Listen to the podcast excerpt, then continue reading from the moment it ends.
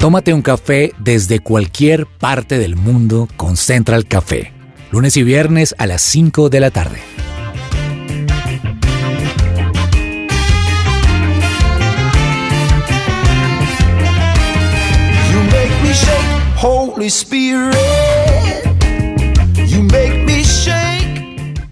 Hola, hola, ¿qué tal a todos? Bienvenidos nuevamente a un programa más de Central Café. Los saluda Jason Calderón. Desde la capital de los Estados Unidos estamos emitiendo para ustedes a través de su presencia radio.com. Estoy junto a Diana Castrillón. Diana.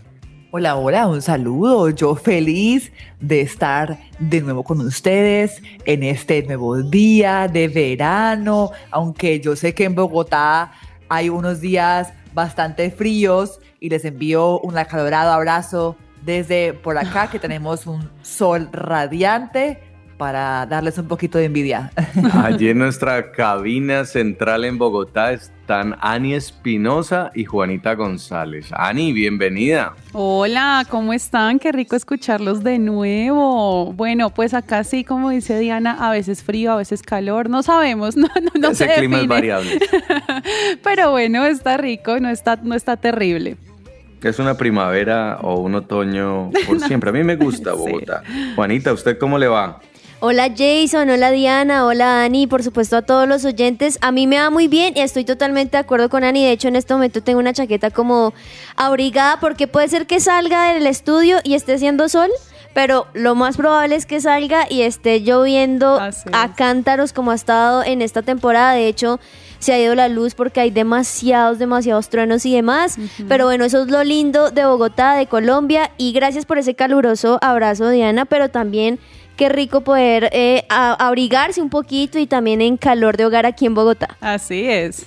Hoy vamos a hablar de música, pero no de cualquier música. Vamos a hablar de la música elegante, de la música puramente instrumental. Ya lo van a ver. Así empezamos Central Café. ¿Qué hay para hoy?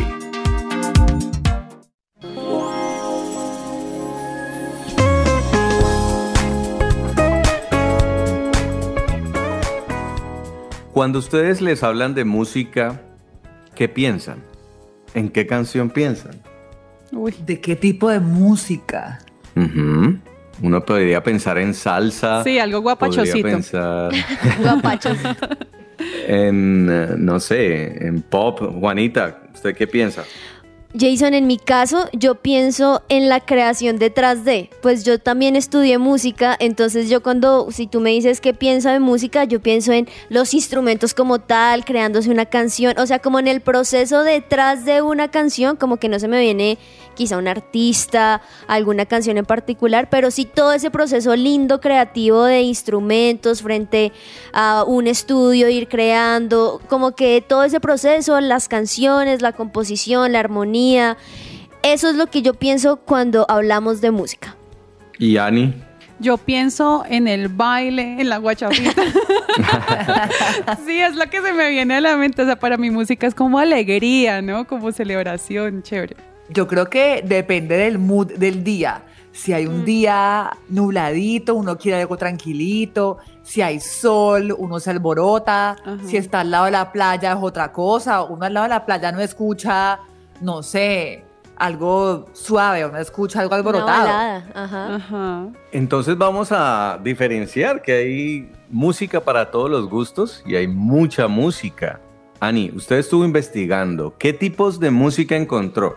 Bueno, imagínense que hay muchos tipos de música, pero entre los que tenemos mayor clasificación está la música clásica, la música popular y la música tradicional.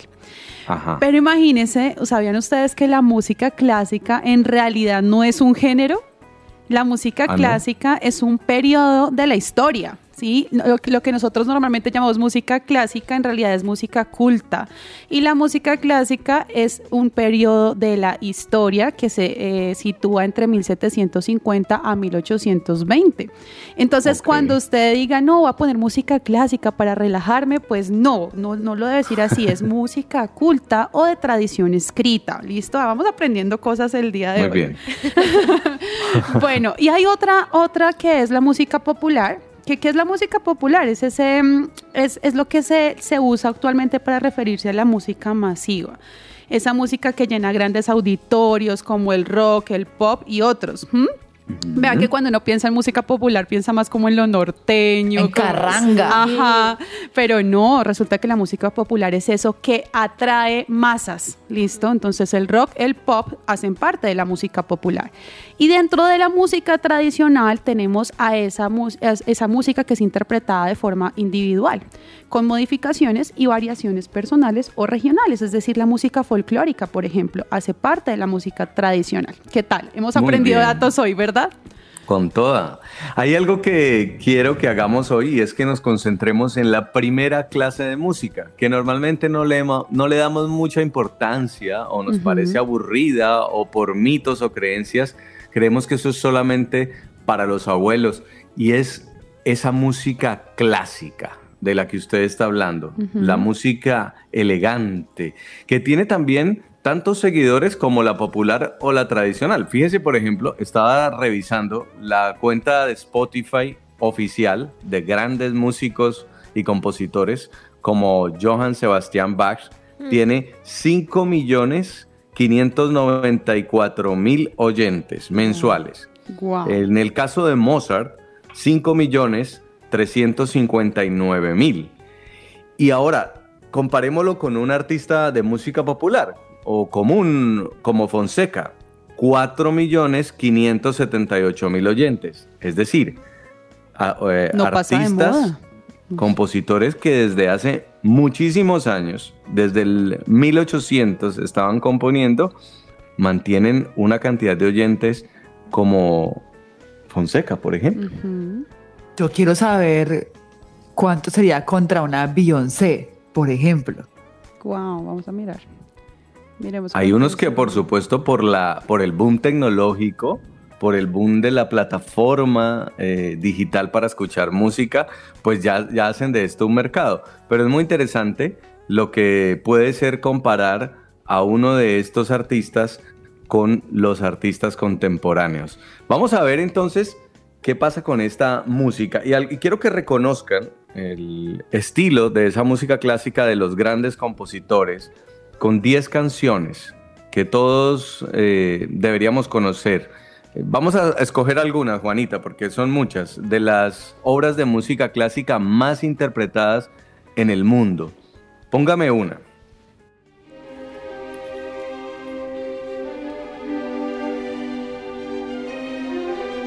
A ver, Diana, ¿la reconoce? La quinta de Beethoven. Sí. ¿No? ¿Sí se sabe las quinta de sinfonía Beyoncé? de Beethoven. Pero no la- Pero sí, está la quinta la- sinfonía de Beethoven, ¿no? Sí, sí. Es la imagínese, le cuento un dato. Número 5. Imagínese que cuando yo estaba en la universidad tenía una materia que se llamaba periodismo cultural o comunicación para la cultura, bueno, algo así. Y el profesor nos enseñaba y nos hacía aprendernos de memoria las melodías y las evaluaciones eran así, los exámenes era poner la melodía y usted tenía que escribir el autor y el nombre de la canción. Pregúnteme si me acuerdo de algo. No, pues claro, eso es demasiado difícil. Sí. Yo también me aprendí todos los huesos y los músculos del cuerpo en el colegio. De y memoria, pregúnteme ¿no? ahora si yo me sé alguno. Bueno, esta es una de las obras más importantes de todos los tiempos y sus primeras notas, ese ta ta ta chan, son conocidas, inconfundibles. Ajá. ¿Cómo, cómo es, Jason? Ahí se pone Ta ta ta chan. Oh, Bueno, vamos con otra. A usted que le gustan las cristianas, Juanita, ponga otra.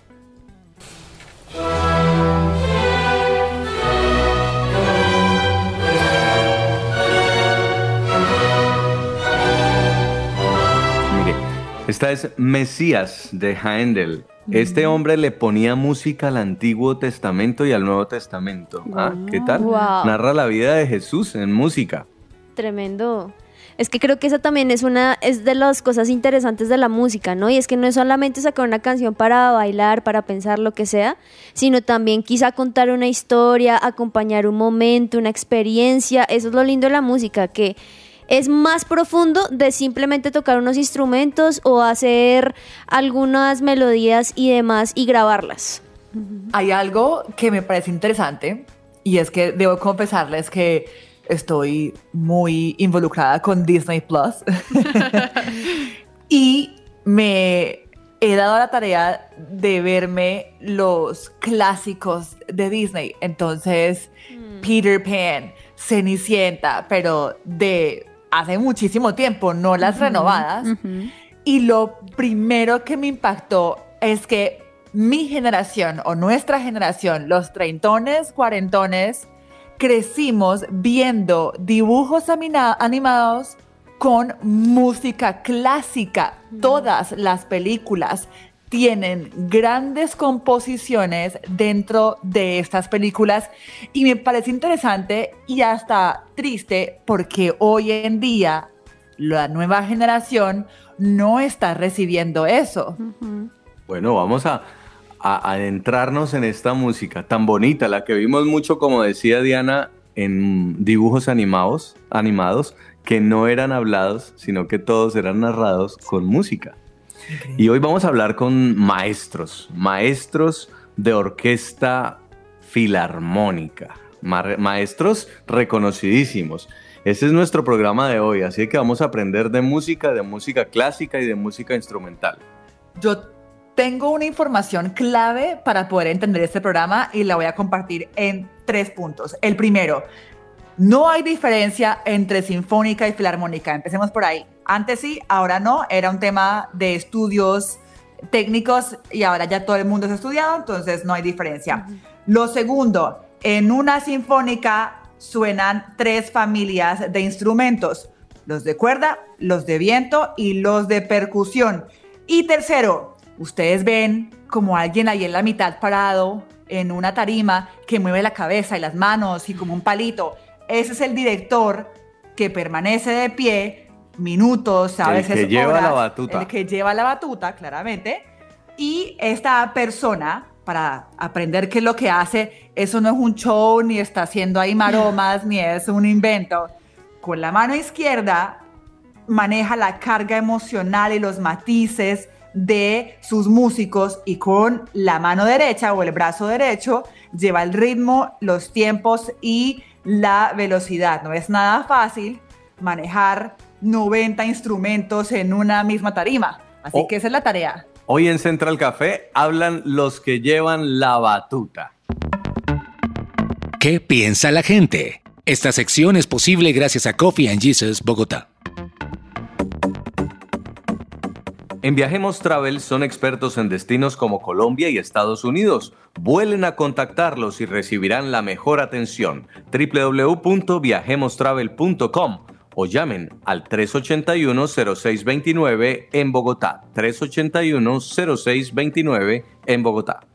Todos los programas de Central Café están disponibles en nuestra página web. Ingresa ya a supresenciaradio.com.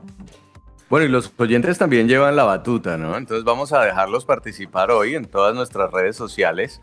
Pueden empezar a opinar desde ya. ¿Cuál es su canción de música clásica favorita. Vamos a ver si se le miden a contarnos alguna. O búsquenla en la web si no se la saben. Inténtenla ubicar y cuéntenos cuál es su canción y o por Se vale ta ta ta chan. Eso, que nos manden los audios de WhatsApp.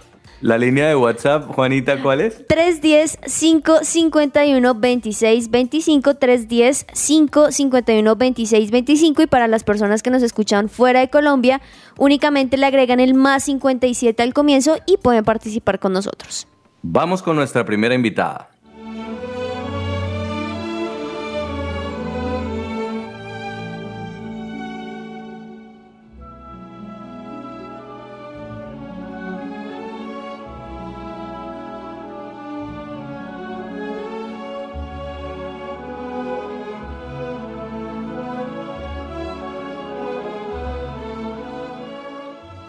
Nos acompaña a esta hora una invitada muy especial.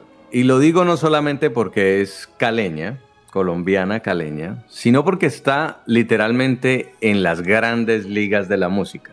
Ella tiene más de 10 años de trayectoria, se ha presentado en grandes escenarios como en el Alice Tully Hall de Lincoln Center de Nueva York el Teatro Degollado de Guadalajara, en México, el Jordan Hall de Boston y ha brindado clases magistrales con los maestros Kenneth Kisler, Mark Gibson, entre otros.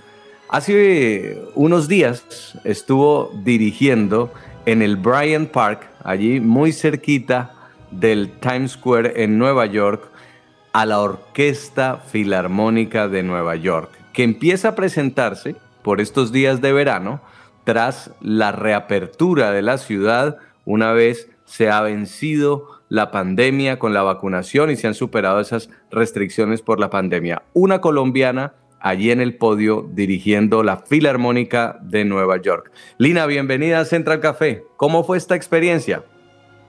Hola, ¿cómo están? Mucho gusto a todos, muchas gracias. Sí, no, pues fue una oportunidad maravillosa en realidad.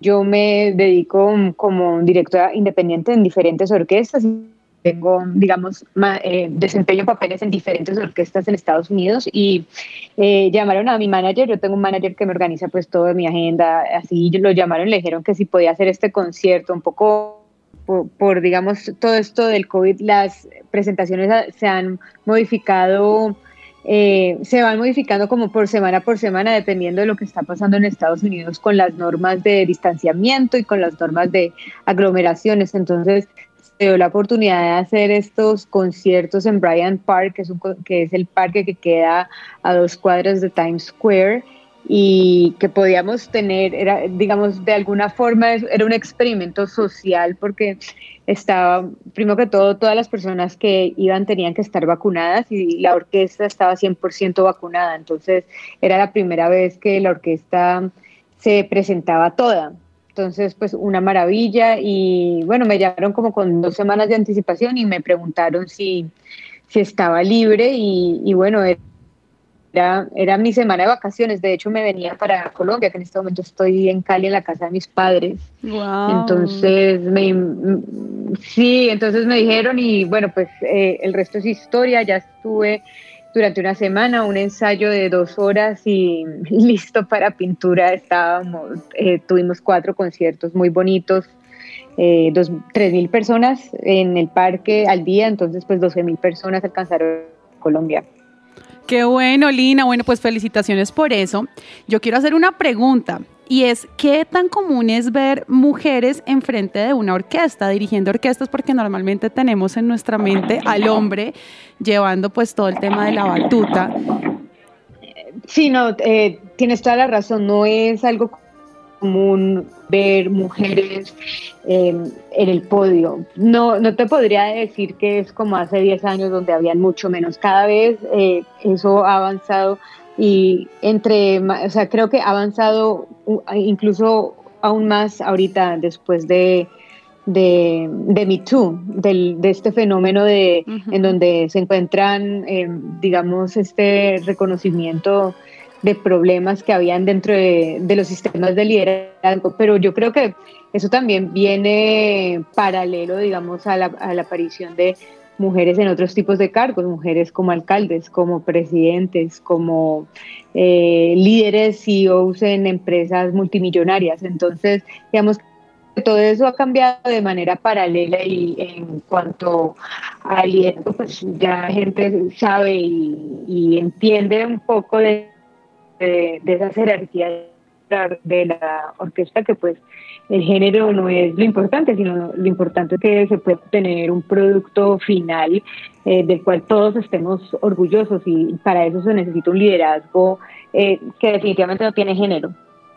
Lina, ¿cómo una persona, una caleña que estudió y trabajó en Bellas Artes allá, llega aquí a Estados Unidos, a Juilliard, y ahora dirige grandes orquestas de este país?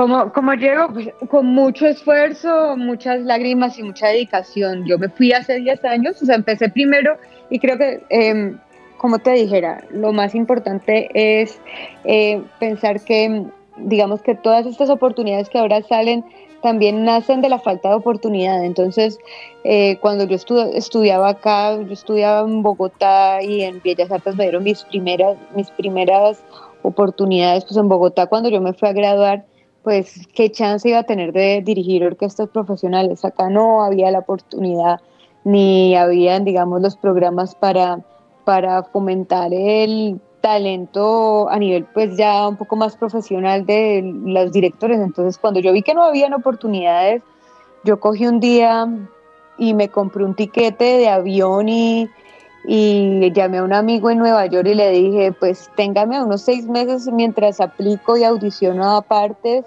y pues yo empiezo a trabajar, eh, trabajaba en una iglesia, daba clases de piano, eh, trabajaba asistente en otra orquesta y así empecé a través de la oportunidad y después me radiqué en Boston en donde eh, estudié dos maestrías y un doctorado con mucho, mucho, mucho esfuerzo. Me gradué hace poco de mi doctorado y, y mientras tú sabes que los esfuerzos son grandísimos que tenemos que hacer, digamos, con nuestro peso, el peso sobre el dólar y a pesar de que mis papás eh, muy, muy generosamente me ayudaban, pues yo tenía que trabajar, entonces trabajaba en otras orquestas en Boston y todo, y así me empezaron a conocer y la gente me empezó a dar oportunidades porque veía que pues yo me esforzaba un montón y, y pues siempre estaba ahí en los ensayos, si me tocaba mover sillas, movía sillas, si me tocaba comprar café, pues compraba café.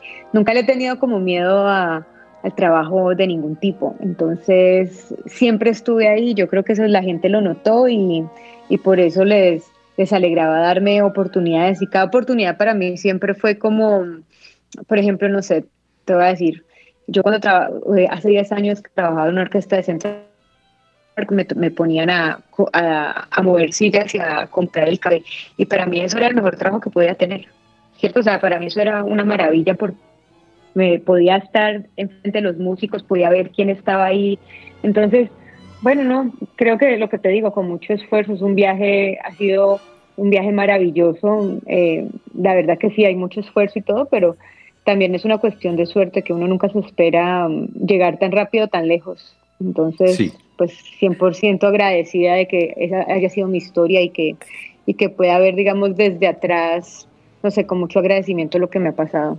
Y cuénteme un poco, hace unas semanas cuando estuvo ahí en el Bryant Park dirigiendo la Orquesta Filarmónica de Nueva York. ¿Qué sintió? ¿Qué canciones interpretaron? ¿Y pudo usted ponerle el toque colombiano?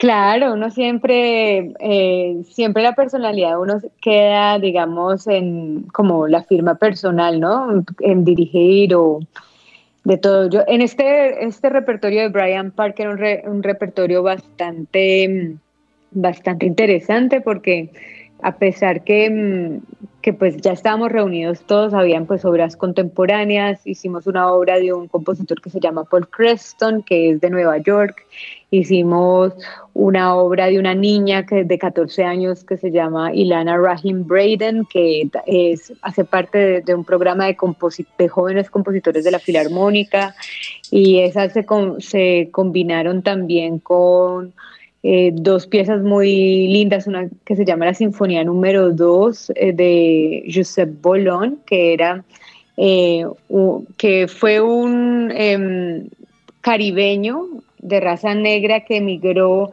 a Europa en la época de Mozart y era un increíble violinista, entonces era el virtuoso de, de la época clásica de raza negra. Y entonces estamos tratando, tratando de de rescatar esos repertorios. Y finalmente la orquesta em, eh, hizo una, una, sinfonía de Mozart, que es la 25, que es una de las sinfonías menores.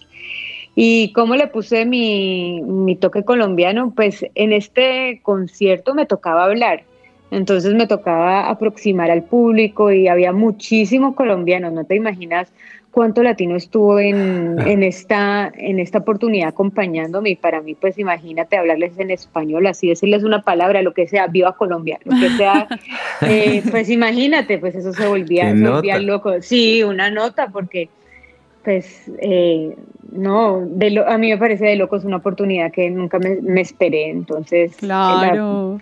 Lina, qué chévere poder tener esa oportunidad, como usted dice, de, conectar con más latinos, pero cuéntenos desde su punto de vista qué hace falta para que más mujeres latinas puedan estar dirigiendo orquestas en Estados Unidos y en el mundo. Pues en este momento hay muchas mujeres preparándose. ¿cierto? Eh, todas estudian mucho, muy duro, eh, pues así como, como yo, ¿no? Yo tengo, lo que te decía, tengo dos maestrías y un doctorado, o sea, ya no, ya no puedo estudiar más porque, porque ya no me aceptan en las, en las universidades, pues, pero, pero después del, del estudio que sigue, ¿no es cierto? Entonces, pues la, a mí me parece que, que tiene que haber un, una decisión concertada de las organizaciones para darle la primera oportunidad a una mujer directora, o sea, que no haya como tanta aversión al riesgo, porque siempre son las mismas personas que dirigen las mismas piezas.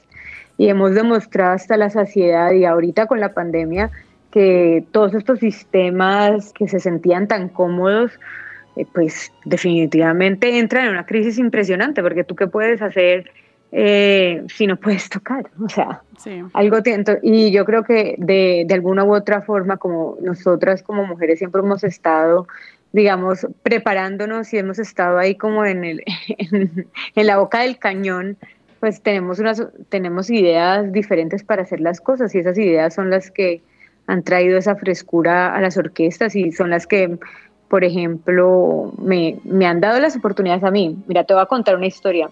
Ajá y me dice, sí, yo hablo mucho, pero me encanta contarles la historia. Eh, cuando, yo estaba, cuando yo estaba en mi maestría, en mi primera maestría, yo me di cuenta eh, que no había música latinoamericana en Boston, a pesar de que es una de las ciudades con mayores non-profits, como organizaciones eh, sin ánimo de lucro para las artes. Entonces ahí yo creé mi orquesta, hice eh, que se llama Unitas Ensemble, que es de solo música latinoamericana, porque a mí me gusta mucho eh, promocionar la música pues de, de, nuestros países, de nuestras raíces, especialmente pues en las ciudades tan impresionantemente eh, racistas, por decirlo así. entonces, ¿qué pasó? Cuando yo empecé a hacer ese trabajo de exploración académica que nadie hacía, eh, en ese entonces. Después cuando ya llegó todo 2016 y llegó el nuevo gobierno, el, pues el gobierno anterior y había, digamos, esa aversión a los latinos, todo el mundo dijo, bueno, ¿y qué hay? ¿Cómo, podemos, digamos, involucrar los, los latinos desde el arte? ¿Cierto? ¿Cómo podemos hacer esa reconciliación para que no haya tanta aversión? Entonces, ah, ¿quién está listo ahí? Pues yo estaba lista para traer música latina o otra, o sea, dentro de las partes más pequeñas y eso me empezó a abrir campo en otras partes. Entonces, digamos que lo que lo que mm, le, yo no creo que le haga falta, sino que eh, lo, es estar preparado, ¿no? Exactamente. En, el momento indicado. Exacto, y no es, no es reactivo, sino proactivo. No es de que, ay, pasó algo, entonces me va a preparar para tal cosa. No, siempre uno estar más adelante. ¿Qué es lo que, qué es lo que la población necesita? ¿Qué es lo que las mujeres necesitan? ¿Qué es? Entonces, yo siempre pienso hacia adelante, que, por ejemplo, ¿qué voy a hacer en 10 años? ¿Cómo me veo? Eh, ayudando a una población o cómo me veo haciendo mi arte y cómo me veo siendo original, porque si no estoy destinada a ser la sombra de los demás. Entonces, de eso se trata, ¿no? De caminar el propio camino y, brillar con luz propia. Lina, y para cerrar, contenos un poquito de su vida personal. Usted se, se enamoró, está casada con un estadounidense. Sí, así es. ¿Cómo es la cosa? ¿Y quién lleva la batuta? No, eso es, eh, eh, mi casa es una casa mm, bastante bastante, como te digo, igualitaria, en el sentido de que eh, los, dos, los dos llevamos la batuta de manera diferente. Nos, eh, tenemos roles eh, muy, muy definidos. Él es, por ejemplo, el que cocina. Yo, yo no me, yo, aunque soy muy buena cocinera, yo no tengo el tiempo para cocinar todos los días. tenemos, no sé, él viaja conmigo, yo, lo trae, hacemos, es, somos una familia de nómadas y nos sentimos muy bien con, con los éxitos de cada quien. Y él también es músico, entonces él sabe cómo es, pasamos muy poco tiempo, o sea, pasamos mucho tiempo juntos, pero al mismo tiempo, eh, pues tiene que ser una relación muy fortalecida porque la distancia es bastante, porque yo me la paso viajando por todo el mundo, entonces, eh, sí, es, eh, viene por ciclos, ¿no? A veces juntos, a veces no, a veces cocino, a veces no, entonces no hay roles así. Lina, por último, me encantaría saber qué hace falta en América Latina para que consumamos más música clásica, porque es claro que en Europa, que en Estados Unidos es un gran mercado, pero ¿qué pasa con nuestra región? Sí, mira, el fenómeno de la música clásica es muy diferente en toda Latinoamérica. Por ejemplo, tú vas a México y, bueno, incluso y a Venezuela, tú ibas a México, yo me acuerdo una vez yendo a México y la gente sabe cuáles son sus obras de música clásica. Entonces yo iba a un coliseo y la gente pidiendo en, eh, los bis, los encore, y la gente sabía danzón número dos, guapango. Entonces yo creo que lo que hace falta definitivamente es un, es o sea, es un conocimiento de lo que tenemos tan valioso de que haya, de que haya una mm, pues educación desde niños, evidentemente, pero que, también haya una promoción y, que sintamos con orgullo qué es lo que tenemos acá en Colombia y acá en, en diferentes partes de Latinoamérica, porque tenemos unos artistas maravillosos. Eso es una. La otra, que no tengamos miedo a lo desconocido, porque si no, no, no hemos presentado, si nadie nos ha presentado la música clásica, eso no significa que nunca nos vaya a gustar. Es así como, no sé, cuando comes alcaparras o aceitunas, algún día te gustan, algún día no, y después ya aprendes. ¿Cierto? Entonces, digamos que los gustos se adquieren, eso es, una, eso es de, de cultivo. Y lo otro es que definitivamente no separemos cuáles son las músicas, que digamos que la música clásica es solo para gente culta, pero ¿qué es la gente culta? O, la, o que la música popular es solo para otra, ¿qué es eso? O sea, la música nos pertenece a todos, es un legado, es un lenguaje, es como decir que el español solo le pertenece a una persona, ¿cierto? Entonces, que nosotros seamos, seamos por completo dueños de nuestro, de, de nuestra, de, de nuestro, no sé, de nuestro legado y, sentirnos orgullosos de eso, sentirnos orgullosos de la música del Pacífico, del Atlántico, de, de toda, de la ranchera, del reggaetón y que sepamos de todo. Que se puede interpretar además con violines, con música de viento. Eh, gracias de verdad, Lina, por este tiempo, por esta entrevista. Permítanos decirle maestra, orgullosos de tener una colombiana además liderando y estando allí en grandes escenarios. Y Dios la bendiga y que siga dirigiendo orquestas filarmónicas de ese tamaño como la de Nueva York. Muchas gracias por esta entrevista. A ustedes muchas gracias por darme el espacio para hablar y les mando un abrazo muy grande. Muchísimas gracias. Es Lina González quien dirigió la Orquesta Filarmónica de Nueva York, una caleña y vamos a hacer una pausa, pero ya regresamos porque vamos a hablar también con el director de la Orquesta Filarmónica de Bogotá. Seguimos aprendiendo hoy de música aquí en Central Café.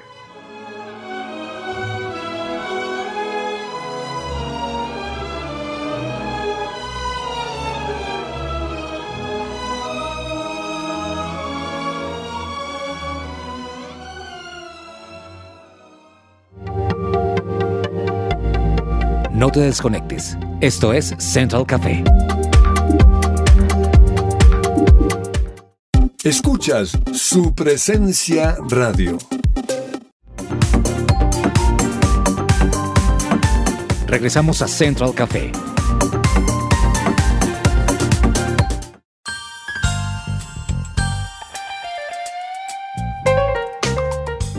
Y seguimos hoy en Central Café hablando de estilo, de música diferente.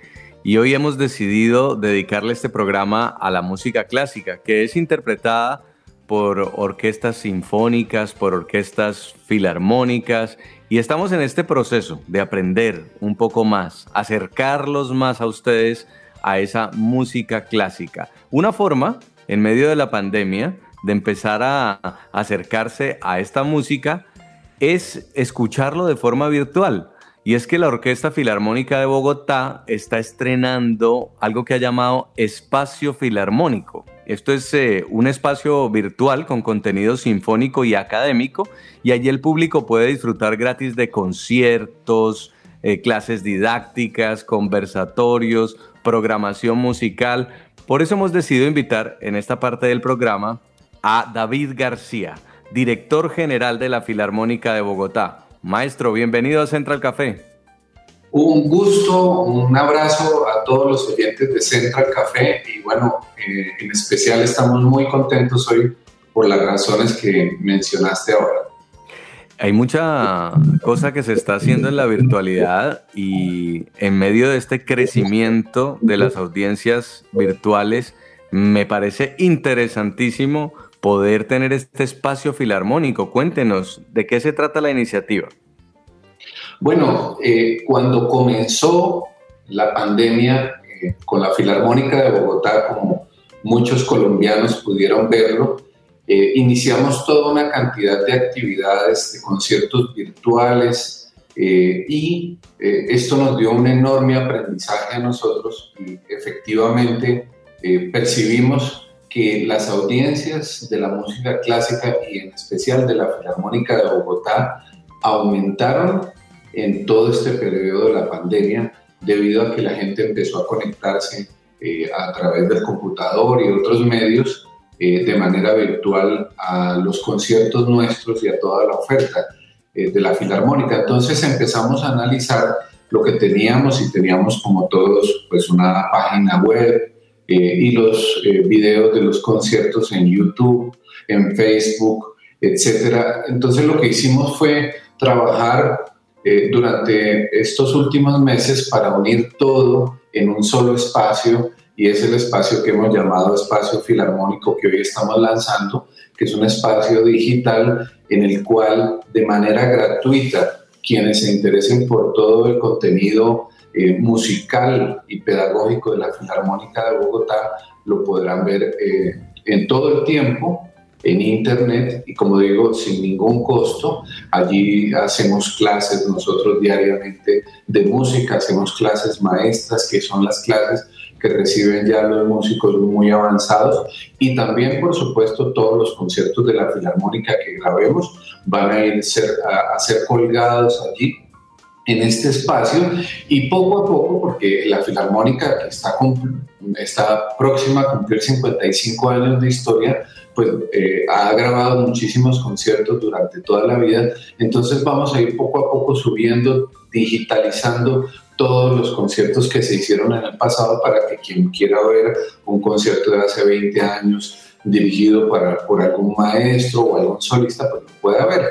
Y eso es lo que vamos a lanzar hoy con la Filarmónica de Bogotá. Para nosotros significa nada más ni nada menos que eh, eh, adentrarnos en el siglo XXI finalmente. Qué bueno, David. Pues bueno, este, este espacio que ustedes están creando va a empezar con algo que se llama el primer concierto distrital virtual Vamos a la Filarmónica y yo estaba viendo por acá que esa presentación estará a cargo de niños y niñas integrantes del coro filarmónico infantil, prejuvenil y masculino y la Orquesta Filarmónica Infantil, la Orquesta Filarmónica Prejuvenil y la Banda Filarmónica Infantil todo de niños y jóvenes. Y esto es algo que quería resaltar porque siento, eh, durante el programa hemos hecho ciertos comentarios donde hemos dicho, bueno, tal vez el tema de, este tipo de música no es tan valorado por nosotros, digamos que lo, clasificamos más para personas un poco más adultas, pero me llama muchísimo la atención que esto vaya a tener ese contenido eh, infantil y juvenil.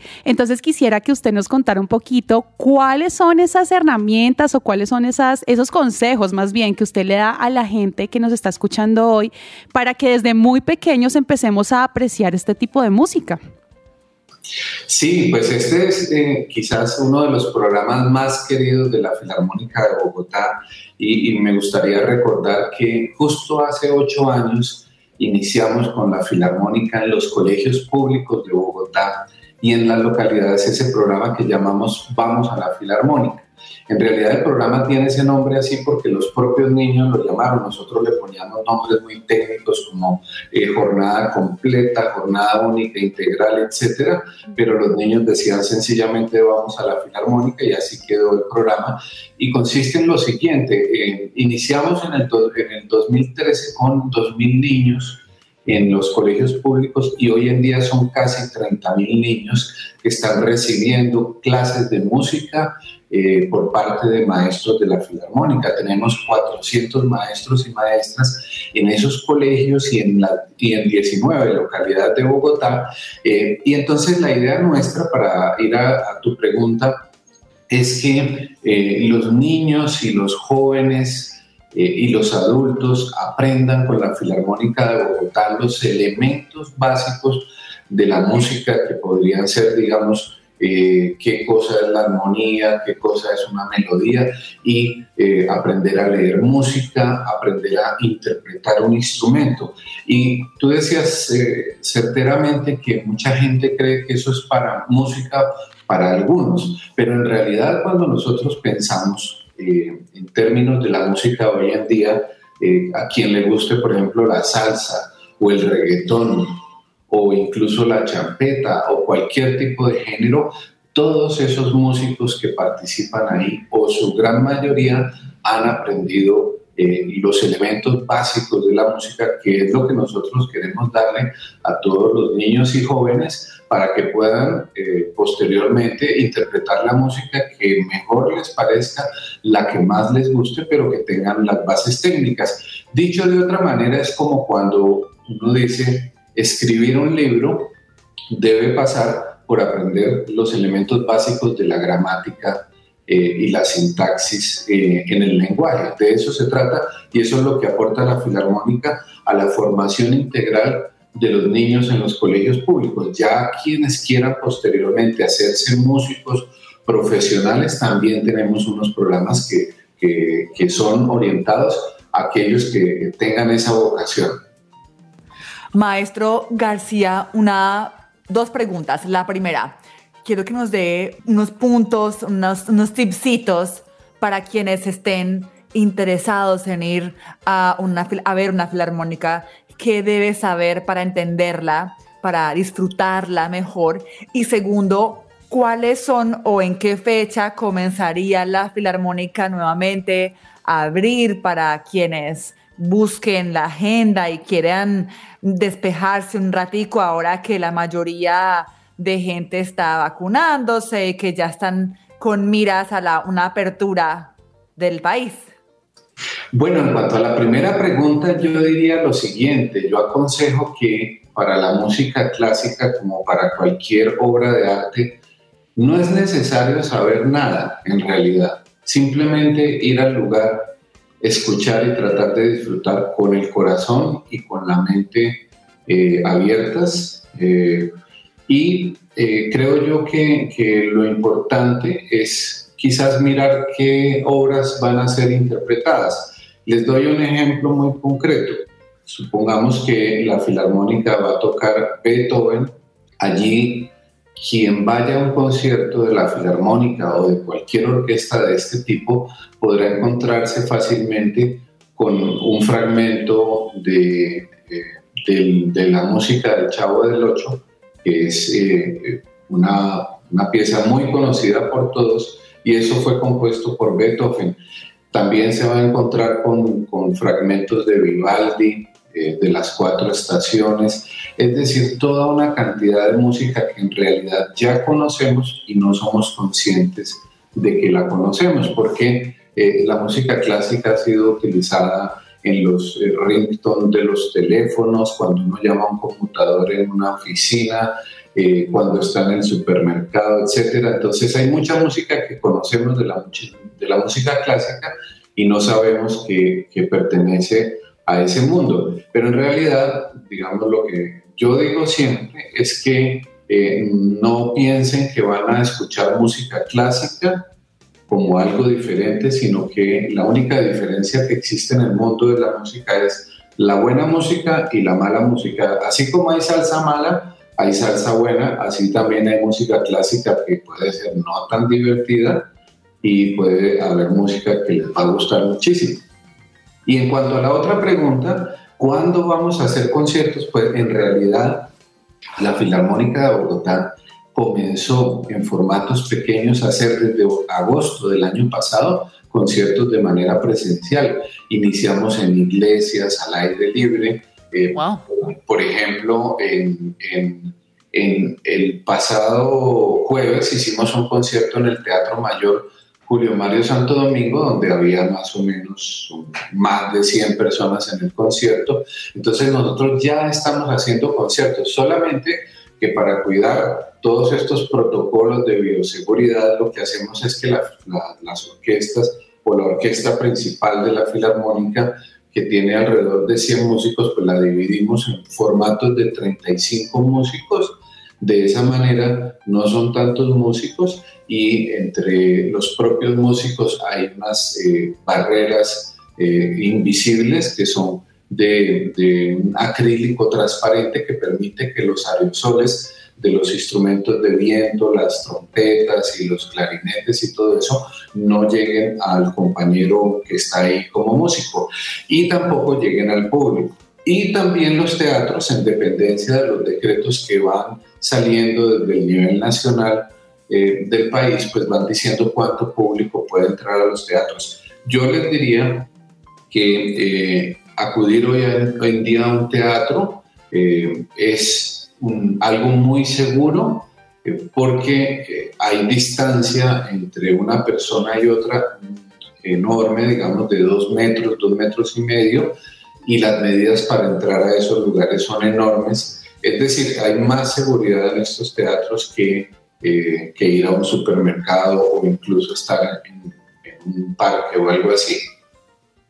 Muy bien, pues ya lo saben, allí pueden empezar a vincularse más con la música y si quieren en este espacio filarmónico también pueden encontrarlos en internet. Todas las personas que quieran acercarse a la música, que quieran conocer más, pueden hacerlo a través de la Filarmónica de Bogotá.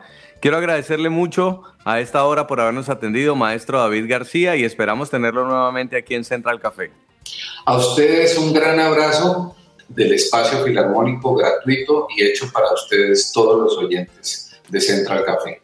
Muchas gracias por pensar en todos. Un abrazo. Abrazo.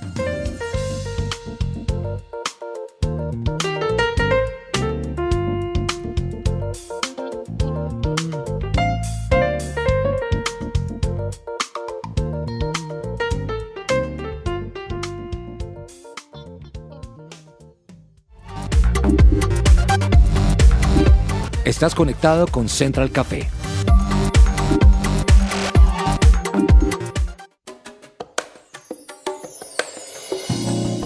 Un café con...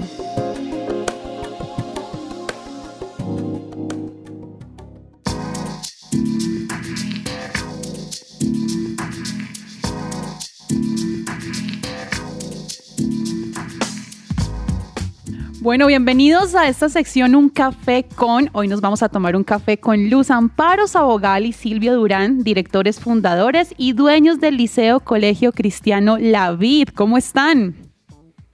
De igual manera, muchas gracias por la invitación. ¿Verdad que es una bendición estar acá en este momento? Sí, y gracias a ustedes y a todos los oyentes. Bueno, muchas gracias por estar acá. Quisiera que nos contaran por qué los padres de familia deberían formar a sus hijos con una educación cristiana o en colegios cristianos. Porque nadie puede poner otro fundamento que el que está puesto, el cual es Jesucristo. Lo vemos en 1 Corintios 3:11. Y secularmente se dice que se sospecha con fundamento que hubo libros lujosos, bellamente decorados, como el Pentateuco, que hoy en día estamos viéndolo con nuestros alumnos como base de la Biblia. También vemos en Deuteronomio 22.9 que dice, no sembrarás tu viña con semillas diversas, no sea que se pierda todo, tanto la semilla que sembraste como el fruto de la viña. Por eso vemos con preocupación cómo nuestros niños están siendo bombardeados y atacados con nuevas ideologías a través de los medios masivos y la mayoría de colegios por su cosmovisión. ¿De qué forma ustedes como colegios cristianos pueden apoyar a los padres en la formación de los niños y las niñas en la palabra de Dios? Partiendo de la palabra de Dios, en Deuteronomio 6, del 6 en adelante, que dice, y estas palabras que yo te mando, Hoy estarán sobre tu corazón y las repetirán a tus hijos y hablarás de ellas estando en tu casa y andando por el camino, y al acostarte, y cuando te levantes. Como institución podemos apoyar a los padres con devocionales, charlas, consejerías y talleres apoyados por el Ministerio Internacional INGER con la apologética, que es la defensa de la fe, fortaleciendo en los niños y niñas sus creencias y con un currículo cristocéntrico. Porque lamentablemente hoy día se ve un relativismo moral que está permeando las instituciones y como resultado vemos la deserción de tantos jóvenes cristianos. ¿Cómo han visto los resultados del Liceo Cristiano Lavid y los estudiantes que ya han salido de la institución, o sea, los exalumnos? Basándonos en el Proverbio 22.6 que dice, instruye al niño en su camino y aun cuando fuere viejo no se apartará de él. Dios permitió el fruto en su tiempo, viendo los testimonios en instituciones de convenio como también en otras instituciones. Después de muchos años vemos a exalumnos sirviendo al Señor como misioneros, pastores y líderes con hogares fundamentados en la autoridad de la Biblia. También vemos en nuestro versículo lema en Juan 15:5 donde dice que yo soy la vid, vosotros los pámpanos, el que permanece en mí y yo en él, este lleva mucho fruto porque separados de mí nada podéis hacer. Y estamos seguros y tenemos siempre en cuenta que separados de él nada podremos hacer. Bueno, y por último, cuéntenos qué valor agregado como institución pueden ofrecer a la comunidad educativa como valor agregado el liceo, teniendo en cuenta la necesidad de un cambio en la educación, vimos cómo poder ayudar a desarrollar al máximo el potencial en todos los ámbitos de la vida a los niños, experimentando el aprendizaje con alegría, libertad y autonomía, nos identificamos con la educación Montessori, la cual ha revolucionado mundialmente por ser un método científico Iniciamos con la preparación con diplomados, cursos y actualmente con la maestría, habiendo también visitado instituciones Montessori en Estados Unidos y llegamos convencidos del cambio. Decidimos dar el paso y adaptar nuestras aulas, proveyendo un ambiente adecuado y personal para empezar nuestro cambio. Y es lo que estamos haciendo actualmente lo estamos trabajando en preescolar y en primaria. Bueno, Luz Amparo, Silvio, muchísimas gracias por haberse tomado hoy un café con nosotros.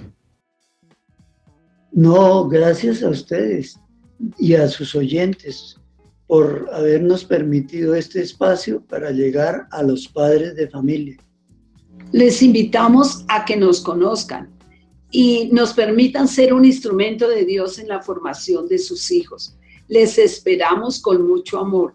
Estamos ubicados en Bogotá, en el barrio Modelia, y nos pueden encontrar en las redes sociales como Liceo Cristiano La Vid.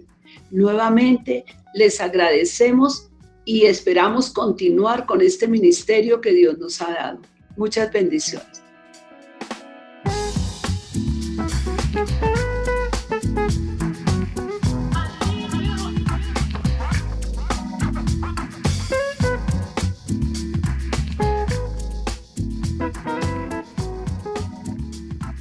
Muy bien, esperamos que les haya gustado este programa de música y bueno, también les tengo un dato para cerrar. Y es que podríamos aprender teológicamente de la música clásica. Hay varias piezas de música clásica que todo cristiano debería conocer. Eh, las puede encontrar en una lista de Spotify o Apple Music. Por ejemplo, La Pasión de San Mateo de Bach es posiblemente el mayor logro musical cristiano de la era moderna. Búsquela, escúchela. Bach era un luterano comprometido, estaba impregnado en la Biblia y entendió cada una de sus sutilezas. También pueden escuchar la que le poníamos más temprano también a la audiencia, que es Mesías de Handel. Estamos hablando de una obra escrita a una velocidad impresionante le pone música a los textos bíblicos para mostrar la coherencia de la historia de las escrituras y culmina con la venida de Jesucristo.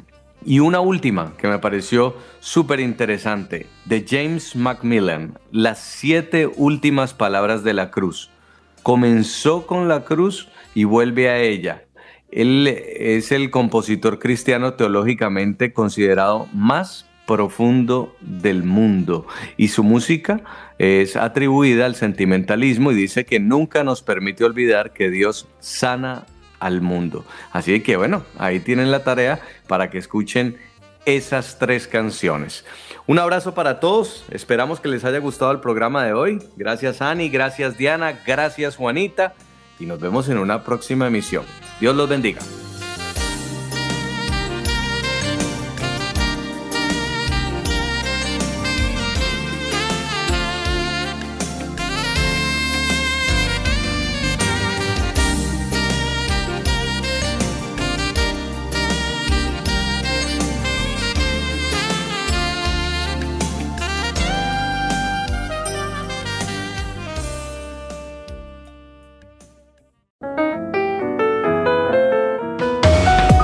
Central Café también está en su presenciaradio.com. Allí puedes encontrar el listado con todos los programas de Central Café en SoundCloud